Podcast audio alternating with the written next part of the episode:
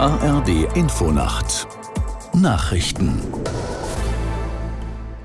um 0.30 Uhr mit Ronald Lessig. Der ukrainische Präsident Zelensky hat erstmals militärische Opferzahlen zum russischen Angriffskrieg genannt. Demnach sind 31.000 ukrainische Soldaten in den vergangenen zwei Jahren getötet worden. Unabhängig überprüfen lassen sich die Zahlen nicht. Aus Kiew Andrea Beer. Wie viele ukrainische Armeeangehörige verletzt worden sind, wolle er nicht sagen, so Zelensky. Das helfe dem russischen Militär. Bisher hatte Zelensky keine offiziellen Todeszahlen genannt. Dies könne die Menschen entmutigen und Angreifer Russland nützen.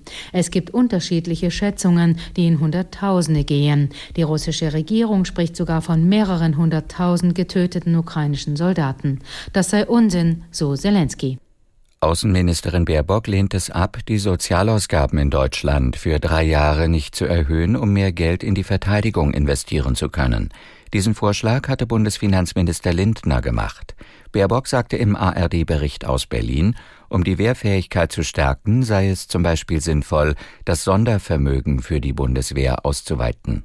Oder man kann auch äh, sich überlegen, dass wir mit Blick auf die Schuldenbremse eben die Ausgaben für unsere Sicherheit nicht entsprechend äh, so berücksichtigen äh, müssen. Aus meiner Sicht die Frage jetzt äh, soziale Sicherheit gegen Freiheitssicherung äh, gegeneinander zu stellen.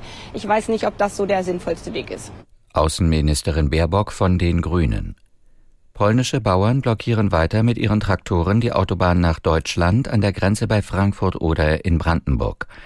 Bis mindestens heute Mittag müssen Auto- und Lastwagenfahrer noch mit Verkehrsbehinderungen rechnen.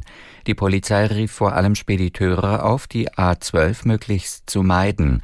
Die Proteste der polnischen Bauern richten sich gegen die EU-Agrarpolitik, aber auch gegen die Einfuhr günstigerer Agrarprodukte aus der Ukraine. Vor der ostafrikanischen Insel Mauritius sitzen mehr als 3000 Menschen an Bord eines Kreuzfahrtschiffes fest. Der Grund ist ein möglicher Cholera-Ausbruch. Mitarbeiter des Gesundheitsministeriums von Mauritius nahmen Proben von etwa 15 Passagieren, die an Durchfall und Erbrechen leiden.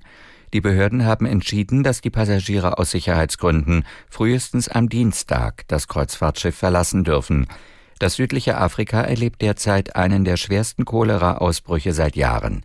In den 13 betroffenen Ländern wurden bis Mitte Januar etwa 200.000 Krankheitsfälle und mehr als 3.000 Todesfälle gemeldet. Das Wetter in Deutschland. Im Westen und Südwesten Regen, in höheren Lagen teils Schnee, im Norden einzelne Schauer, im Osten und Südosten meist trocken, plus 6 bis minus 2 Grad. Tagsüber im Süden Regen, in den Hochlagen Schnee, im Osten heiter, sonst wolkig mit etwas Sonne, 5 bis 13 Grad. Die weiteren Aussichten am Dienstag im Süden etwas Regen, sonst meist trocken, 4 bis 11 Grad. Das waren die Nachrichten.